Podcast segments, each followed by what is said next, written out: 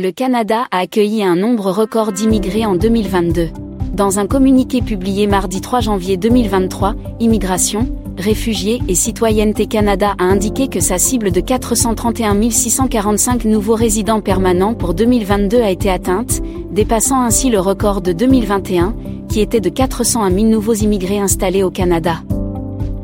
le gouvernement canadien avait annoncé en novembre dernier son intention d'augmenter considérablement le nombre d'immigrants entrant au Canada avec un objectif de 500 000 nouveaux migrants par année d'ici 2025, en mettant fortement l'accent sur l'immigration économique.